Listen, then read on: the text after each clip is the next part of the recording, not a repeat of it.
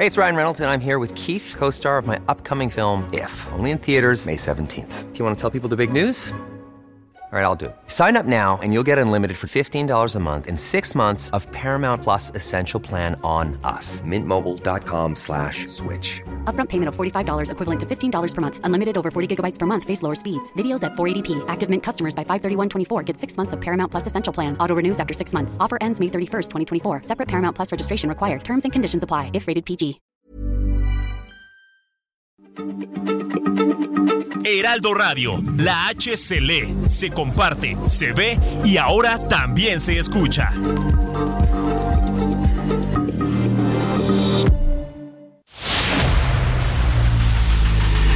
El dedo en la llaga. Había una vez un mundo en el que nadie creía. Un país de historias inexplicables. Una nación con personajes asombrosos. Santo Tomás tenía razón. Hay que ver para creer. El México increíble, las verdades que duelen, la voz de los que callan, el dedo en la llaga. Infórmate, diviértete, enójate y vuelve a empezar. El Heraldo Radio presenta El Dedo en la Llaga con Adriana Delgado. Ahora siéntate allí de frente a mí. Escúchame muy bien y sin interrumpir. Hace ya tiempo que quería decírtelo. Tratar de convivir.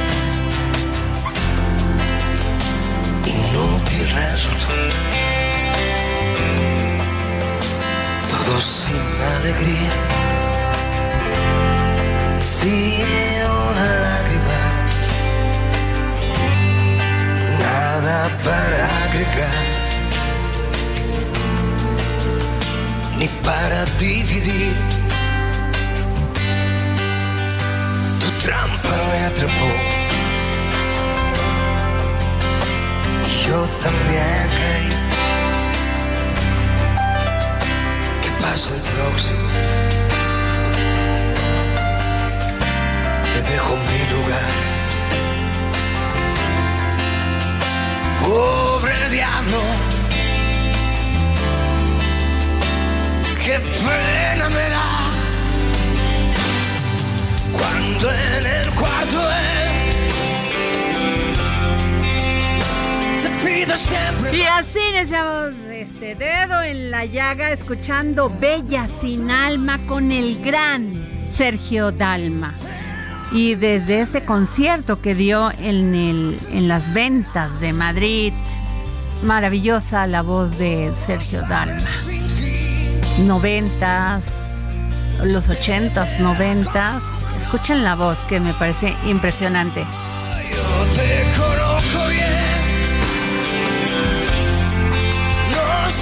Y nos vamos a un resumen noticioso con mi querido Héctor Vieira. El presidente Andrés Manuel López Obrador informó que se prevé que en los primeros meses de 2024 se pueda llegar a donde están los cuerpos de los mineros atrapados en la mina de pasta de conchos en Coahuila. El jefe del Ejecutivo Federal confirmó la muerte de ocho personas por la ola de calor que ha afectado al país en las últimas semanas. López Obrador hizo un llamado a los militantes de Morena a respetar la pauta de cero politiquería durante el quinto aniversario de su triunfo electoral, el cual se llevará a cabo en el Zócalo de la Ciudad de México. Pidió que no se manifiesten en favor de alguna de las corcholatas o se traten las elecciones del próximo año. El presidente anunció un cambio en su gabinete legal, en esta ocasión en la Agencia Nacional de Aduanas. El general André George Folum Balusum fue designado como nuevo titular de la Agencia Nacional de Aduanas en sustitución de Rafael Marín Mollinedo, quien ahora se desempeñará como embajador de México en la Organización Mundial de Comercio. Después de las protestas de productores agrícolas efectuadas la semana pasada en al menos siete entidades del país, la más contundente en Culiacán, Sinaloa, con la toma del aeropuerto, el presidente Andrés Manuel López Obrador reiteró que en ese estado la Administración Federal comprará a los agricultores pequeños y medianos 1.5 millones de toneladas de maíz a precio de garantía, es decir, 6.965 pesos. El presidente Andrés Manuel López Obrador calificó como expertos en fraudes electorales al grupo de exfuncionarios del Instituto Nacional Electoral que fundó una firma consultora que ofrece servicios diversos como litigar asuntos en esta materia. En medio de falta de acuerdos para nombrar a la persona que ocupe la Secretaría Ejecutiva del INE, hoy se subirá el tema a la sesión del Consejo General del organismo. Las primeras propuestas para ese cargo medular son Flavio Cienfuegos, jefe de la oficina de la consejera presidenta Guadalupe Tadei, y la exconsejera Adriana Favela, quien apenas concluyó su gestión el pasado 3 de abril.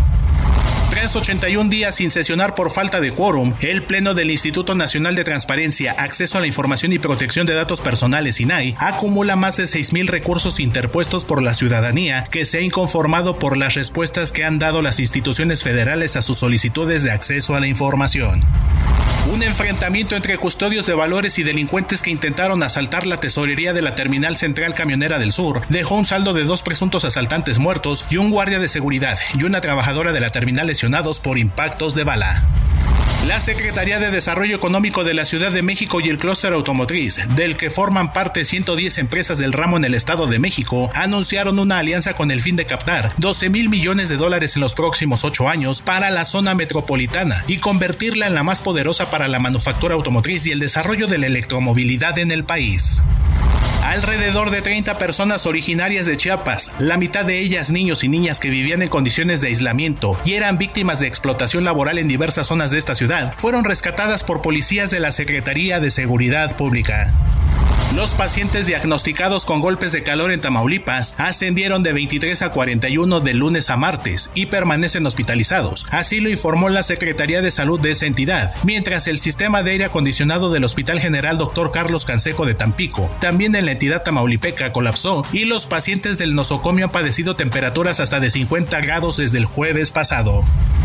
El coronel Héctor Aldape Gallegos, comandante del 16 Regimiento de Caballería Motorizado con sede en Nuevo Laredo, Tamaulipas, fue separado de su cargo por la Secretaría de la Defensa Nacional por estar involucrado en las ejecuciones extrajudiciales de 10 civiles.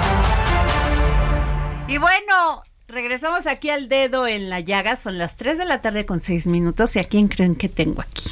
Bueno, tiene sus fans, ¿eh? Hashtag yo soy su fan porque es un hombre con una gran estructura intelectual. Él como ser humano es espectacular, gran padre, gran esposo, gran político, gran funcionario público. Y no lo digo porque te conozco, Enrique, sé de tu trabajo, eh, tienes un programa muy exitoso en ADN 40. Yo creo que ahora está es muy Futuro. dirigido, muy bien dirigido por No, alguien. Sí, pero el contenido que tú le pones, crees en la tecnología, crees en los jóvenes, crees en las mujeres y quieres ser candidato de esta alianza que esperemos que se forme y se forme bien porque tú vales mucho la pena Gracias. para que desperdicien a un talento como tú. No, pues te agradezco mucho. Enrique de la Madrid, gracias por estar aquí en los dedos, eh, en el- los micrófonos del dedo en la llaga. El agradecido soy yo, te agradezco el tiempo, la oportunidad de conversar contigo y conversar con tu auditorio en una etapa que me parece que es crítica para el país y que estamos a 347 días de cambiar el rumbo de México y cambiarlo para bien, para un país de oportunidades, para que cada uno de nosotros y nuestras familias salgan adelante. Enrique, yo he escuchado muchos de tus propuestas, incluso te entrevisté en televisión. Eh, eres un convencido del tema de la igualdad de género, del tema del apoyo hacia las mujeres, eh, odias la discriminación hacia las mujeres, porque no solamente me lo dijiste en los micrófonos, sino fuera de los micrófonos eres un convencido de lograr esta equidad. También en el tema de la seguridad. Pero muchas personas nos estamos preguntando, seguimos creyendo que eres un valor que tiene esta alianza. ¿Cómo le van a hacer y que- hasta dónde estás dispuesto a llegar? Bueno, primero gracias por, el por los temas que pusiste para no dejar por lo menos los muy importantes.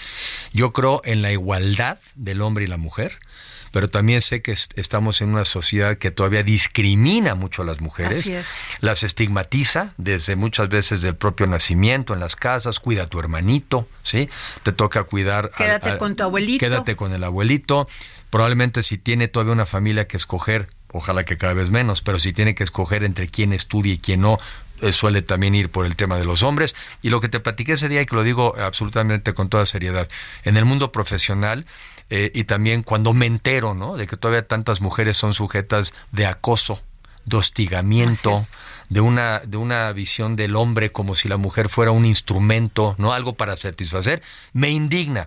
Y además, teniendo hijas, teniendo hijas, el solo hecho de pensar que pudieran estar sujetas a una presión de ese tipo, verdaderamente me indigna y me preocupa. Entonces, para mí sí es un tema muy sentido, lo vivo. O sea, soy hijo de una, de una gran madre, estoy casado con una gran mujer y tengo dos hijas. Entonces, para mí no es teoría, es mi preocupación. Pero además yo he trabajado, en las áreas donde he trabajado, siempre he procurado, además, rodearme también de mujeres talentosas. Y es algo que, que muchas veces tienes que buscar. ¿Sí? Porque entre más sube, eh, a veces en una jerarquía, en una empresa, en un lugar, menos mujeres te encuentras. Y entonces uno de manera deliberada tiene que decir, yo me voy a encargar de que haya oportunidades. Y porque tampoco es difícil quiero buscar una mujer, pero además que sea una mujer talentosa, pues las hay. Pero sí se necesita también hombres que demos esas oportunidades. Yo sé que en este, en este tema es delicado cuando yo digo estas cosas, porque muchas veces hay una visión en algunos movimientos feministas de que los hombres no tenemos que meternos en el tema del no, feminismo. claro que sí. porque dicen, hasta para eso son dominantes y en eso se quiere meter. y yo lo que digo, no lo que yo he ido aprendiendo es una nueva masculinidad. Así es. Y creo que somos en este sentido, las mujeres pueden ver en los hombres que así vemos las cosas un aliado, nada más. Y logrando eso, menos feminicidio, menos muertes. Pues sí, oye, a ver, nueve, once al día en nuestro país. Lo que ha pasado en este país. Es un desastre. Y tiene, y tiene también soluciones. sí. Tenemos miedo de salir a la calle, tenemos miedo de ponernos un chor. Sí. Tenemos miedo de andar con una blusa escotada. Tenemos miedo, Enrique. Y porque además tenemos esta idea todavía, ¿verdad?, de que muchos en esta cultura decir, ah, pues es que lo provocó. No, es que ve cómo se viste, es que ve cómo se pone. ¿Y a ti qué te importa? O sea, cada quien se viste como quiere y tú tienes la obligación de respetar a la otra persona. ¿Sí? O sea, estamos en esta idea todavía, pero absolutamente la mujer está con miedo y en muchos lugares del país yo me encuentro que muchas mujeres en la noche ya no salen de sus casas. Eso es terrible, Enrique. Tú como político, como el funcionario público que has sido, has sido secretario de turismo, bueno, y muchas carteras más. Híjole, es terrible que tengamos miedo. Hay muchos temas. Yo he estado, este, estoy por leer un documento que ahora que estuve en Washington, eh, pero leí un resumen el otro día de algo. Fíjate, ministerios públicos especializados para el tema del feminicidio. No los tenemos. De hecho, no tenemos ni ministerios públicos suficientes. En México tenemos 12 mil ministerios públicos, que son los que hacen las investigaciones de los delitos. Quiere, quiere decir que hoy un ministerio público tiene cerca de 250 delitos o crímenes que investigar por año. Por año no tenemos la capacidad. ¿Qué hay que hacer? Generar esa capacidad. Y específicamente en el tema de feminicidios, leía el otro día un documento donde se estima que con ministerios públicos especializados, cuando menos aumenta la capacidad de disminuirlos en un 50%. O sea, sí hay cómo, sí hay cómo. Pero claro, tenemos que fortalecer instituciones y meterle recursos en todos los temas donde México ha avanzado. Nada más buenos deseos. No, no, porque un, un rollo que no está acompañado de un presupuesto es demagogia. Así es. Entonces, en todas las cosas donde México ha avanzado, es que hemos fortalecido y creado instituciones. Y en el tema de la seguridad en México, ahí hemos dado bandazos durante muchos años. Hay que crear instituciones en este tema. Enrique, también en el tema de equidad de género, un tema muy importante es, y que tú conoces muy bien, es el sector empresarial. ¿Qué les dices a los empresarios, a las empresarias, mujeres que no solamente este, encuentran trabas para tener un nuevo negocio, a los grandes empresarios que no tienen certeza jurídica en sus inversiones. Tú eres un hombre que conoce de eso, sabes, sabes, entiendes a los empresarios. Bueno, yo creo que lo que tenemos en México que es es que apoyar, estimular el emprender, el emprendimiento. En encuestas hoy en día a los jóvenes les preguntas, ¿tú qué harías? 55% de la gente quiere emprender. Y lo que necesitamos es eso, muchos emprendedores, hombres y mujeres.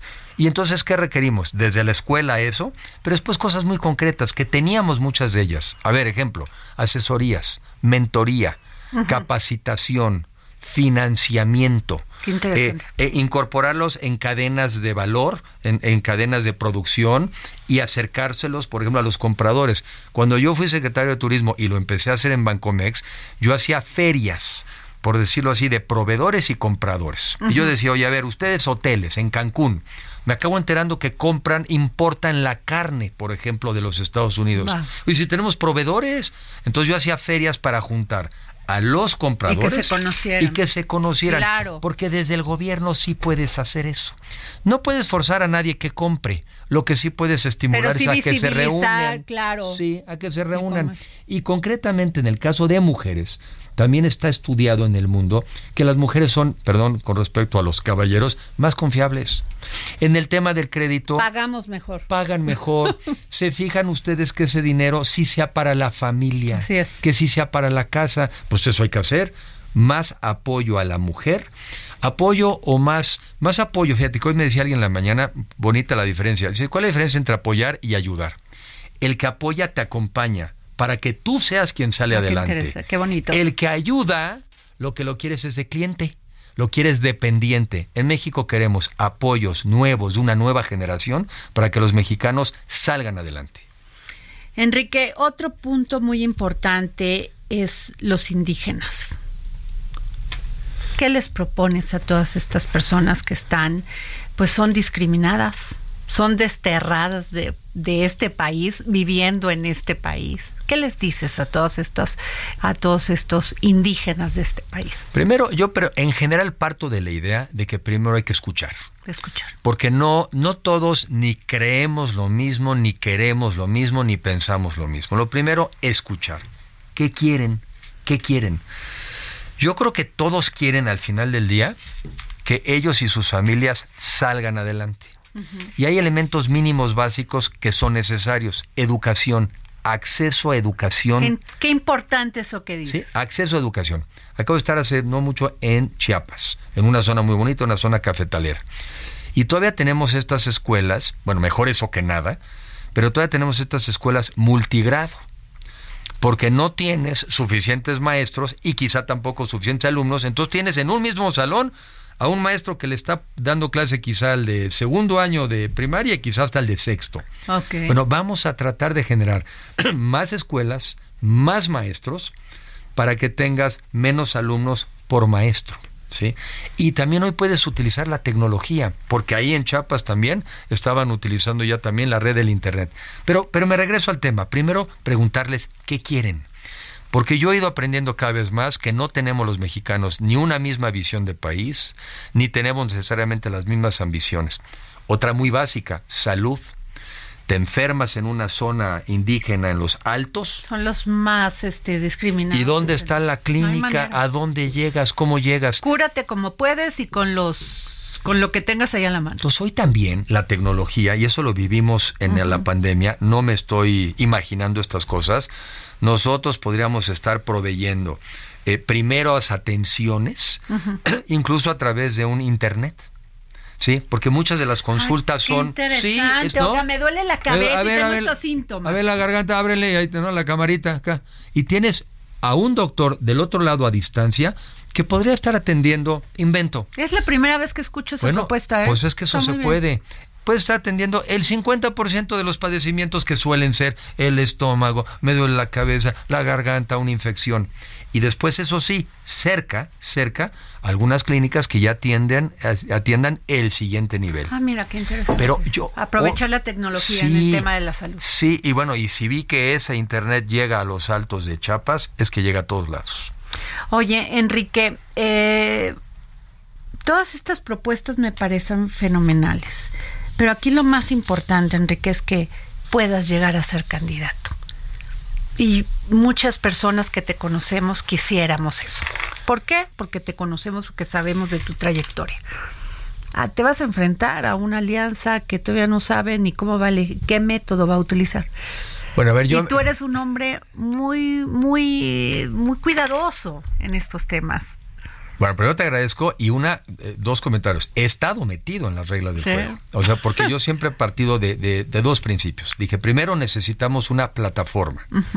La plataforma que tenemos los mexicanos, la única, la plataforma que tenemos los mexicanos para cambiar el gobierno a, a los que hoy no nos gusta, a los que hoy no nos gusta, la única plataforma, esta es esta alianza de Va por México, que hoy está integrada por tres partidos de oposición y por una parte importante de la sociedad civil organizada. Ok. Entonces, esa es la que hay, esa es la plataforma. A esa plataforma que el lunes, el lunes ya anuncia las reglas. Yo siempre dije, se necesita además dos cosas. Esa plataforma necesita candidatos. Claro. Entonces, hay dos maneras de apoyar la plataforma. Una es echarle porras y la otra es decir, no, nomás le echo porras. Me involucro para querer encabezar. Tan creo en eso que lo quiero encabezar. Porque no es lo mismo andar apoyando algo, ¿no?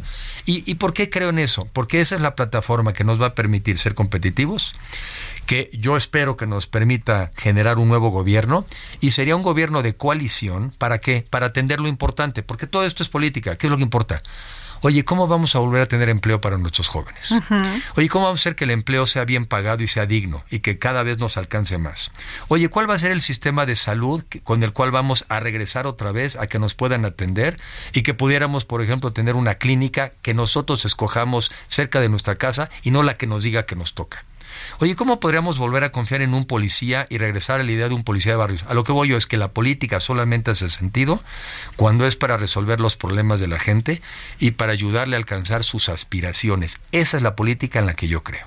Enrique, si deciden una encuesta, ¿te someterías a esa encuesta? Sí, pero antes de esa encuesta, lo que yo creo que va a haber es que va a haber también la posibilidad de debates. Ok. Porque yo creo en confrontar ideas. Ok. No en personas, pero con, creo en confrontar ideas. Y decir, con todo respeto, eso que estás planteando ya se probó o no funcionó. Oye, o por cierto, eso qué buena idea. Creo que las campañas son una gran oportunidad para que los mexicanos también oigamos sobre nuestro país y sobre las posibles soluciones. Entonces, primero debates. Después, claro que encuestas, donde los mexicanos y los ciudadanos participan y se está analizando la posibilidad también de algún tipo de voto directo algún tipo de votación directa, que eso también genera todavía una, una sensación adicional de que este procedimiento es de los ciudadanos. No es un Ah, dedazo. mira, abrir, abrir la Sí. votación a los ciudadanos. Y esto es un tema que yo he venido, dice y dice y dice, y lo más probable es que así sea. Moraleja, cuando algo no le gusta a alguien, involúcrate, no te quedes nada más criticando. No te gusta eso, involúcrate para influir. Y eso es lo que yo hago.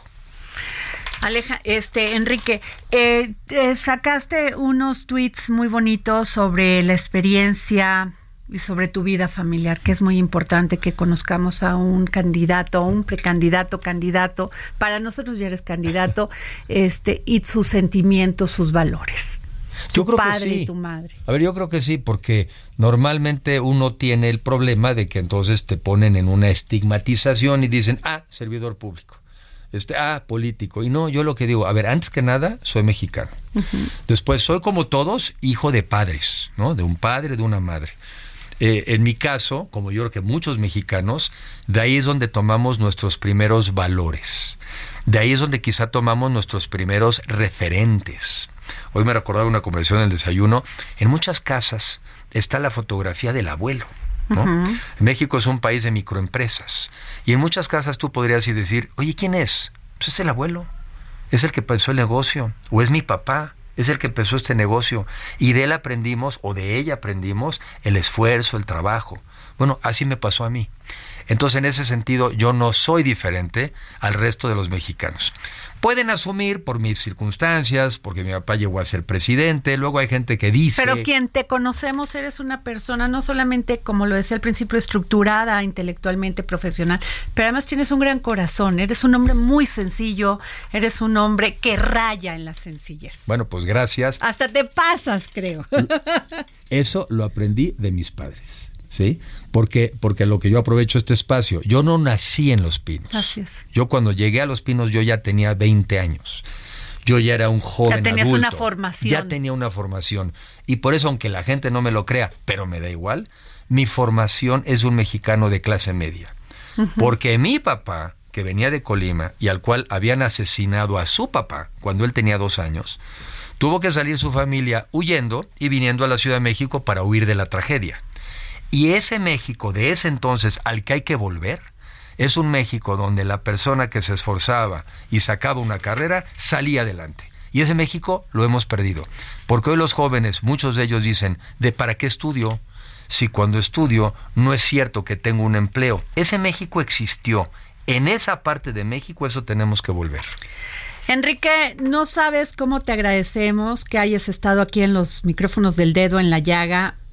Eres un gran candidato y qué bueno que participas, qué bueno por los ciudadanos y las ciudadanas de este país. Yo te lo agradezco y sobre todo también aprovecho el espacio para decir, no perdamos el ánimo.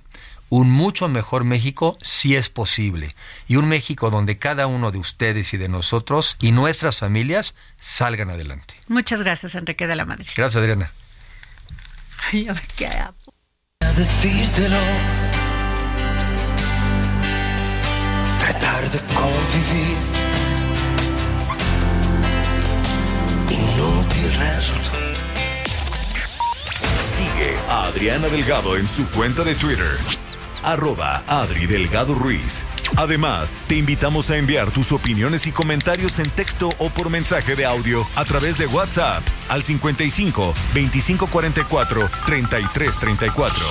Y si quieres escuchar El Dedo en la Llaga de El Heraldo Radio, en cualquier momento y donde quiera que te encuentres, descarga el podcast disponible en Spotify y iTunes.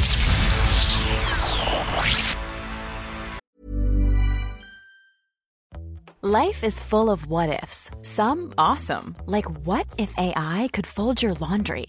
And some, well, less awesome, like what if you have unexpected medical costs?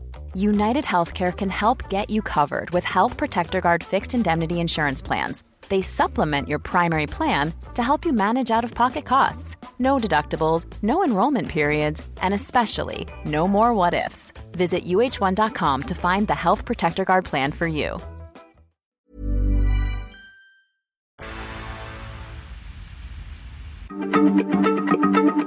Heraldo Radio, la H se lee, se comparte, se ve y ahora también se escucha.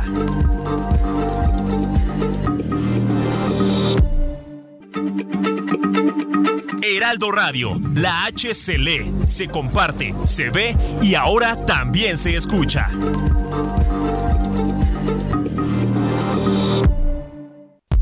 Sigue a Adriana Delgado en su cuenta de Twitter en arroba Adri Delgado Ruiz. Y envíanos tus comentarios vía WhatsApp al 55 25 44 33 34 o 55 25 02 21 04. Delgado entrevista en exclusiva al artista plástico Sabino Guisu.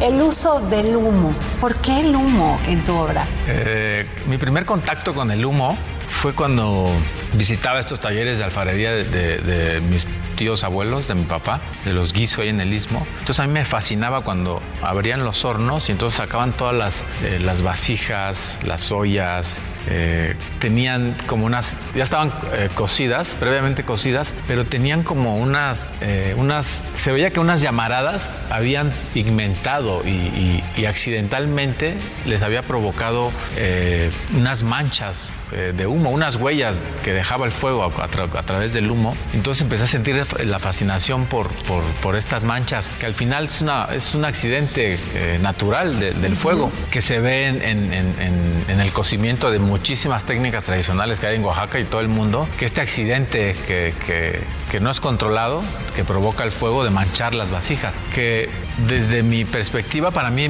era algo bello que me cautivaba, porque era algo que estaba fuera del control del ser humano, era un accidente. Entonces era poder apreciar la belleza del accidente del fuego. Jueves, 10.30 de la noche, El Dedo en la Llaga, Televisión. Pues ya estamos de vuelta en el dedo en la llaga y no olviden dejarnos sus comentarios en las redes sociales de Adri Delgado Ruiz. Por favor, ya lo escucharon en el promo en, durante el corte comercial. No se pierdan este jueves en el Heraldo Televisión a las 10.30 por el canal 8 esta interesante entrevista que Adriana Delgado le realizó al artista plástico Sabino Guiso. Entonces, bueno, no se lo pierdan, tenemos una cita este jueves. Y ahora vámonos a la segunda parte de nuestro resumen informativo con Héctor Vieira. Este miércoles la tercera ola de calor ocasionará temperaturas superiores a 40 grados Celsius en al menos 23 entidades del país. Serán superiores a 45 grados en Campeche, Coahuila, Nuevo León, San Luis Potosí, Sonora, Tabasco, Tamaulipas, Veracruz y Yucatán. Se prevén de 40 a 45 grados en Baja California Sur, Colima, Chiapas, Chihuahua, Durango, Guerrero, Hidalgo, Jalisco, Michoacán, Morelos, Nayarit, Oaxaca, Puebla y Sinaloa. De 35 a 40 grados Celsius en Aguascalientes, Baja California, el suroeste del Estado de México, Guanajuato, Querétaro, Quintana Roo y Zacatecas. Y de 30 a 35 grados Celsius en la Ciudad de México y Tlaxcala. Trabajadores de petróleos mexicanos en la sonda de Campeche a 10 millas náuticas de Ciudad del Carmen reportaron la caída de un helicóptero Bell 412 matrícula XAEHI de la empresa Eli Servicio. Los principales móviles de la migración centroamericana hacia Estados Unidos son de corte económico por encima de la violencia, la inseguridad, los desastres naturales o las razones familiares, lo cual hace necesario atender las causas estructurales de la expulsión de la población de estos países de origen. Así lo advirtió Miguel del Castillo, jefe de la Unidad de Desarrollo Social de la sede subregional de la CEPAL en México. Durante el primer cuatrimestre del año, los bancos que operan en México tuvieron gastos por intereses que sumaron más de 261 mil millones de pesos, un incremento del 95% respecto a los 133.675 millones reportados al cierre de abril de 2022. Así lo confirman cifras de la Comisión Nacional Bancaria y de Valores.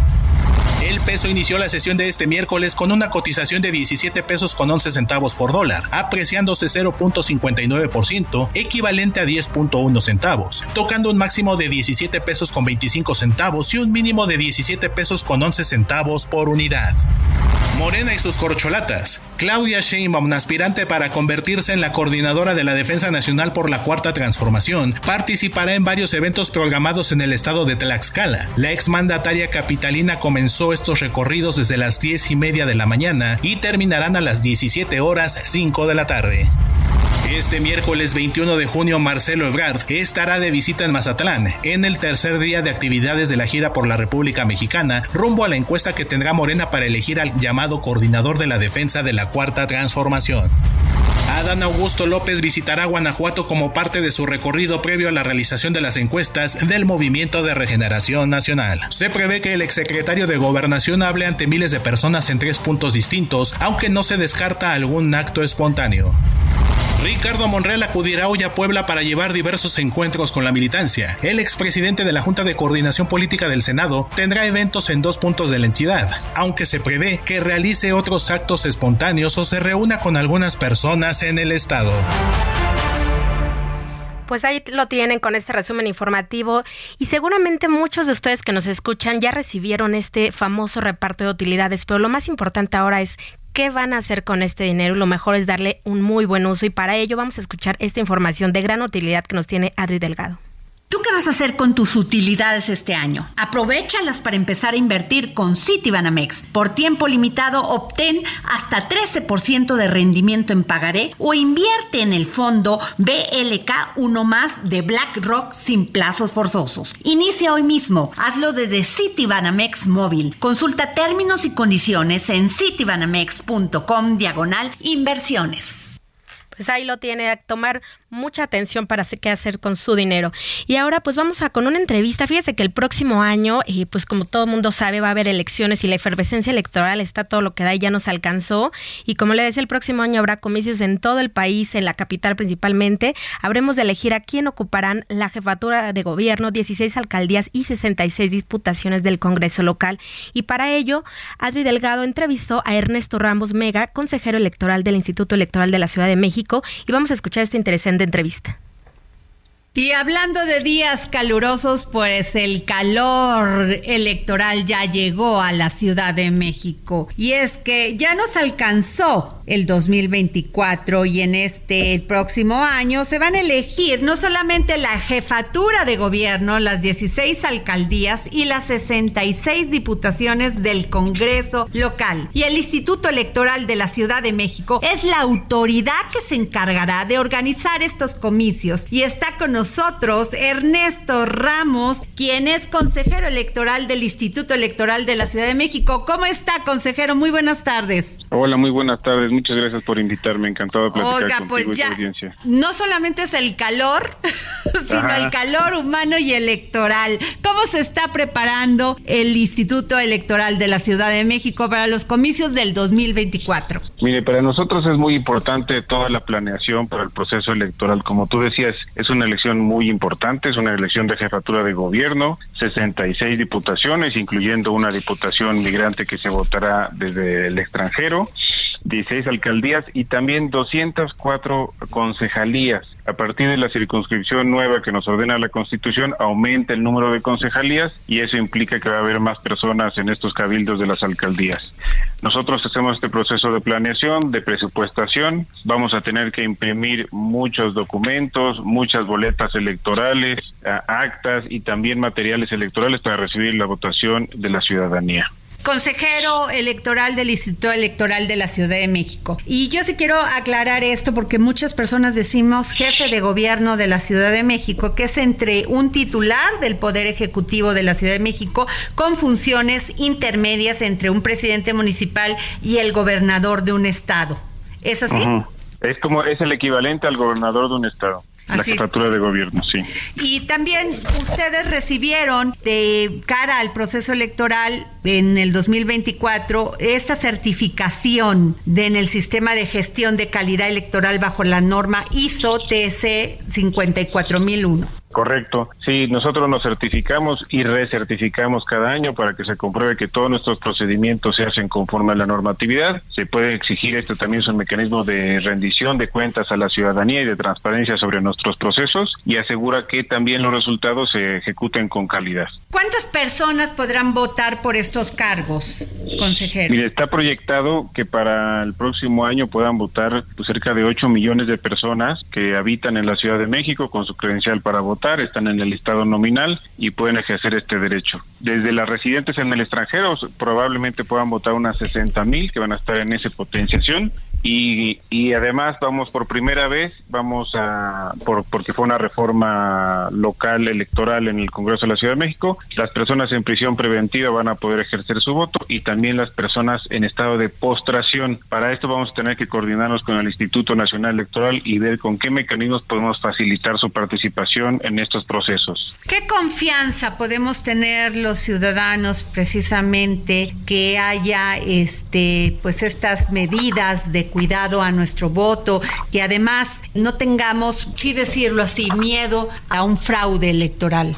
No, en la Ciudad de México los fraudes están erradicados. Nosotros tenemos un proceso de eh, planeación, de vigilancia y de ejecución del proceso muy estricto. Tenemos funcionarias y funcionarias bien capacitados en las casillas. También todos los partidos políticos van a poder nombrar a sus representantes de manera que entre todos se van a poder vigilar. Y por supuesto tenemos las figuras de observación electoral y de vigilancia de parte incluso visitantes extranjeros. Si alguien tiene dudas, si quiere si, se interesa por participar, por vigilar directamente lo que pasa en las casillas, puede registrarse como observador electoral, observadora electoral y verificar lo que pasa en el momento incluso donde están realizándose los cómputos de las elecciones. Eh, sobre el voto electrónico, ¿se tiene algo previsto, consejero? Solamente el voto electrónico será permitido a través de eh, la votación que se realiza de residentes en el extranjero. Van a tener dos opciones, votación en papel tradicional o voto a través de Internet. Y tradicionalmente el 75% de las personas que participan desde el extranjero en la Ciudad de México eligen la votación por Internet. ¿Qué otras novedades podemos tener en estos procesos electorales próximos, consejero? Mira, vamos a imprimir cerca de 25 millones de boletas, más de 200 213 mil actas, vamos a tener 13 mil 500 casillas, más de 13 mil 500 casillas, vamos a tener también de, parte nuestra materiales que ayuden a las personas con algún tipo de discapacidad, si van en silla de ruedas, si tienen problemas con el pulso, digamos, nosotros les vamos a dar materiales a todas esas personas para que puedan votar. Las otras cosas novedosas que te mencionaba también son el, la votación de las personas en prisión preventiva. Ah, qué interesante. Y también las personas en estado de postración, ¿no? A partir de la reforma legal que ¿Cómo se podrá dar esta participación en las personas con alguna discapacidad que no puedan asistir a lo mejor a, a su centro para votar? A su casilla. Mm, tenemos eh, identificado en este momento a unas 200 personas que puedan estar en esta situación. vamos a necesitar que nuestros sus familiares nos notifiquen que están en esta situación, que tienen interés de votar y coordinarnos con el INE para ver cómo podemos hacerles llegar a sus domicilios directamente las boletas, las urnas para que puedan ejercer este voto y nosotros hacerlo contabilizarlo. Esto tiene que ser de manera anticipada la jornada electoral, es decir, es una modalidad de voto anticipado, igual que la votación de las personas en prisión preventiva. En el caso de las personas en prisión preventiva, tenemos identificadas aproximadamente unas 7 mil personas en la Ciudad de México, eh, distribuidas en 13 centros de reclusión y reinserción social. Ahí no solo tenemos que coordinarnos con el INE, sino también con el sistema de, que organiza estos centros para ver cómo podemos hacer posible su derecho. Estoy hablando con el consejero electoral del Instituto Electoral de la Ciudad de México, Ernesto Ramos Mega. Consejero, ¿cuál es la fecha límite donde se tienen que registrar candidatos para poder disputar esta jefatura de gobierno? Pues mire, tenemos que el registro de las candidaturas eh,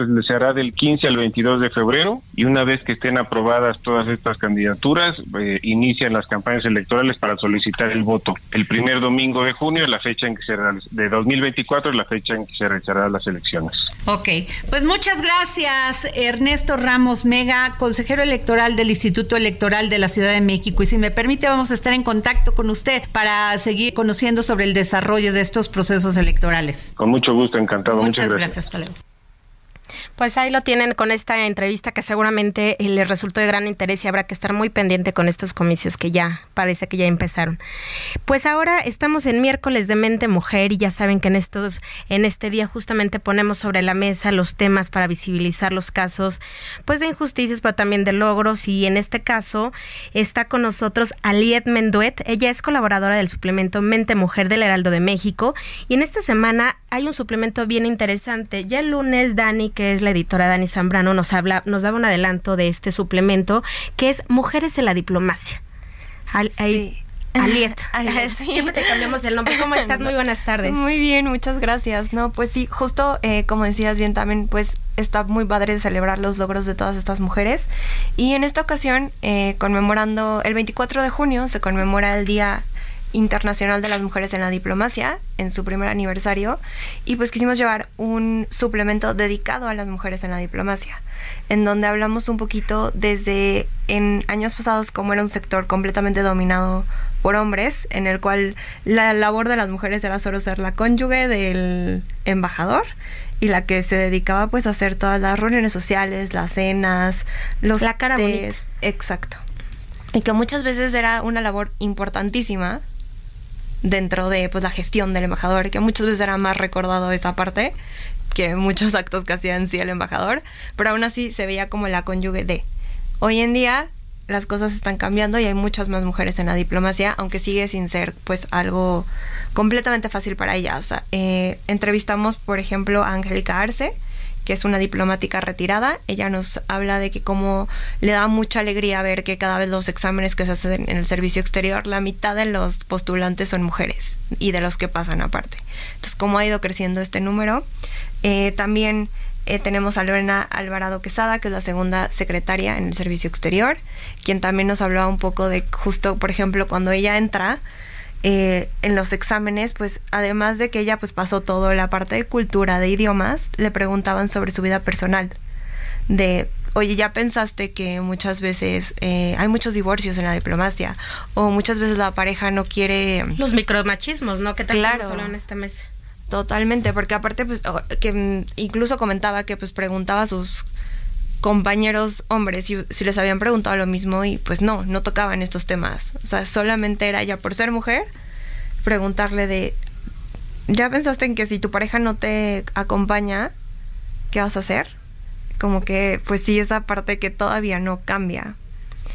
Eh, también, por ejemplo, tenemos una entrevista con Teresia Shashlikova, que es embajadora de Eslovaquia en México, y ella, por por ejemplo, por, eh, decidió pues no tener hijos, no tener una pareja, justo porque vio lo complicado que era el servicio exterior en, en este aspecto. Y qué complicado es, ¿no? Porque justo eh, te ponen como en esa en esa disyuntiva de si eres una profesionista, si eres una diplomática, no puedes ejercer una vida familiar claro. Eh, a la par, ¿no? Entonces creo que esto sigue siendo como un arraigo cultural, ¿o tú cómo lo ves? Sí, totalmente. Siento que sí ya es como, justo como también lo que hablas, ¿no? Los micromachismos, porque pues es esta parte de que como hombre no te preguntamos porque tu mujer seguro va a ir contigo, ¿no? O sea, ahí ya se da como por sentado que ella va a ir a donde vaya el esposo. ¿Por qué no es al revés, no? O sea, porque si tu esposa este, trabaja en la diplomacia, ¿cuál sería la diferencia de por qué a las mujeres si le preguntas eso, no? O sea, de que te va a seguir, quieres tener hijos, ¿no? O sea, como esta parte de tienes que tener tu vida personal resuelta para hacer tu vida profesional, cuando a los con los hombres no pasa esto, ¿no? No les preguntan si tienen su vida resuelta personal para que puedan ingresar. Incluso creo también que, eh, insisto, con el tema del arraigo cultural, un hombre que tiene una función de la diplomacia, un general de cualquier otro trabajo, se siente como con más libertad de tomar decisiones que si lo tienen que mandar a otro país, a otras actividades, más tiempo pero la mujer siempre es el tema de, chin, tengo que dejar a la familia por determinado tiempo, los hijos. Es complicado a pesar de que se ha luchado y se ha avanzado tanto en esta materia. Claro, no, y aparte también como un poquito la culpabilidad, ¿no? Que muchas veces como mujeres te puede dar como que esa de, es que ya descuidé a mi familia, eh, o no, sí es justo como, yo creo que un tema cultural muy fuerte, muy de fondo, que, que no, no hemos podido como que avanzar en esa parte tanto como deberíamos. Claro, y tus entrevistadas justo para este suplemento, ¿qué, ¿qué, es lo que comentaban? ¿Está ya visibilizado, reconocido realmente la labor que hacen estas mujeres o todavía están apenas rompiendo ese techo de cristal que estaba tan permeado?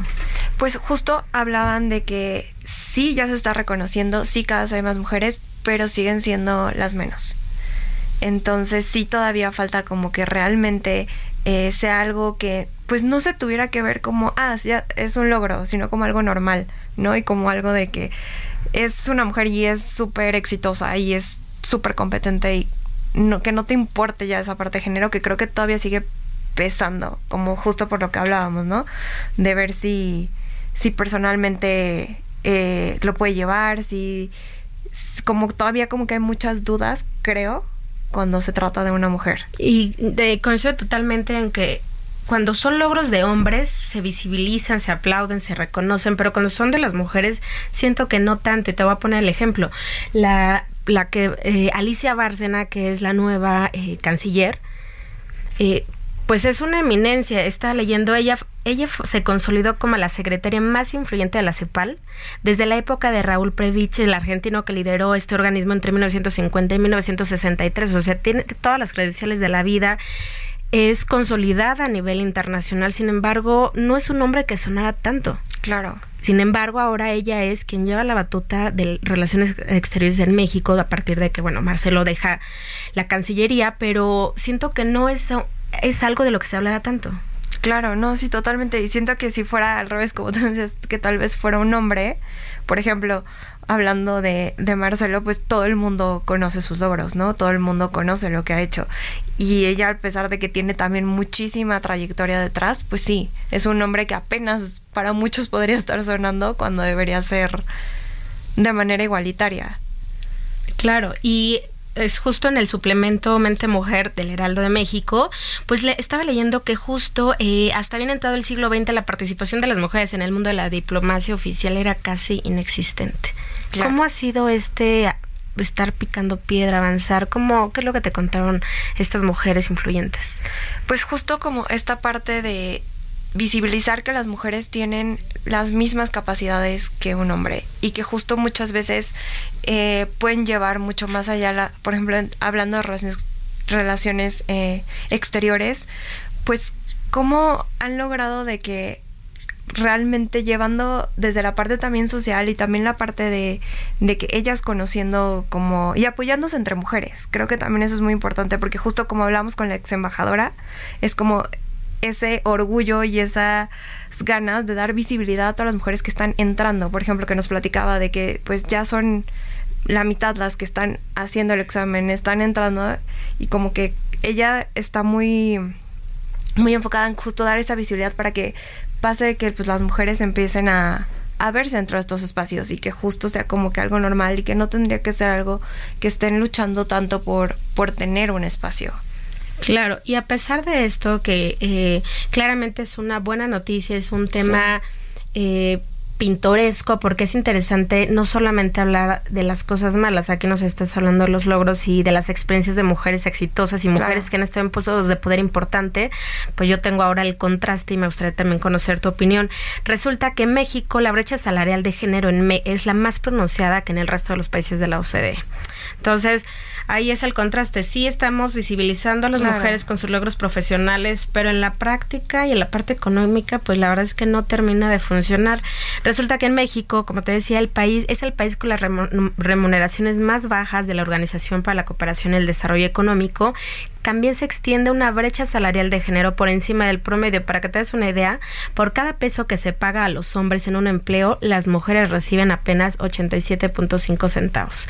En muchas ocasiones haciendo exactamente las mismas funciones. Entonces, bueno, pues esta organización exhibe que en promedio la brecha salarial de género en los países que la integran es de 11.9% por cada peso, dólar, euro que recibe un hombre. Por su trabajo, las mujeres reciben solo 81, 88.1 centavos por lo mismo lo que refuerza la necesidad de políticas que obliguen a la transparencia salarial. Pues es que a mí pues está muy mal el dato, está muy bien que lo visibilicen, pero para mí terminan siendo llamadas a misa porque los gobiernos o las empresas o quien sea que lo tenga que tomar en cuenta, pues no avanza, porque esta lucha, esta nota, no importa que la leas hoy, no importa que la hayas leído hace cinco años, o no, importa, no, no importa que la leas en tres. Es un tema que continúa y sin embargo, pues mucho se habla, mucho se trata de hacer, pero no avanzamos. Claro, y aparte, o sea, como que justo, como que tienen como que cuotas, siento, de esta igualdad de género, y es como cumplir una cuota, muchas veces, así lo veo yo, como cumplir esa cuota de igualdad, y se olvidan justo darle el reconocimiento adecuado a las mujeres y que sea igualitario. O sea, es como, ah, ya te dimos trabajo. Pues con eso tendría que ser. Pero no es suficiente. Y, aquí en el de la llaga los miércoles vamos a seguir hablando de estos temas tan importantes. Pero bueno, el tiempo se nos acaba. Muchísimas gracias por haber estado con nosotros y a ustedes muchas gracias por habernos sintonizado esta tarde. Nos escuchamos mañana. Todos sin alegría si una lágrima, nada para agregar, ni para dividir.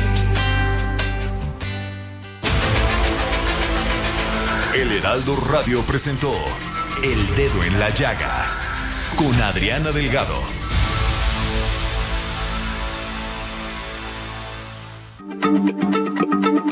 Heraldo Radio, la H se lee, se comparte, se ve y ahora también se escucha.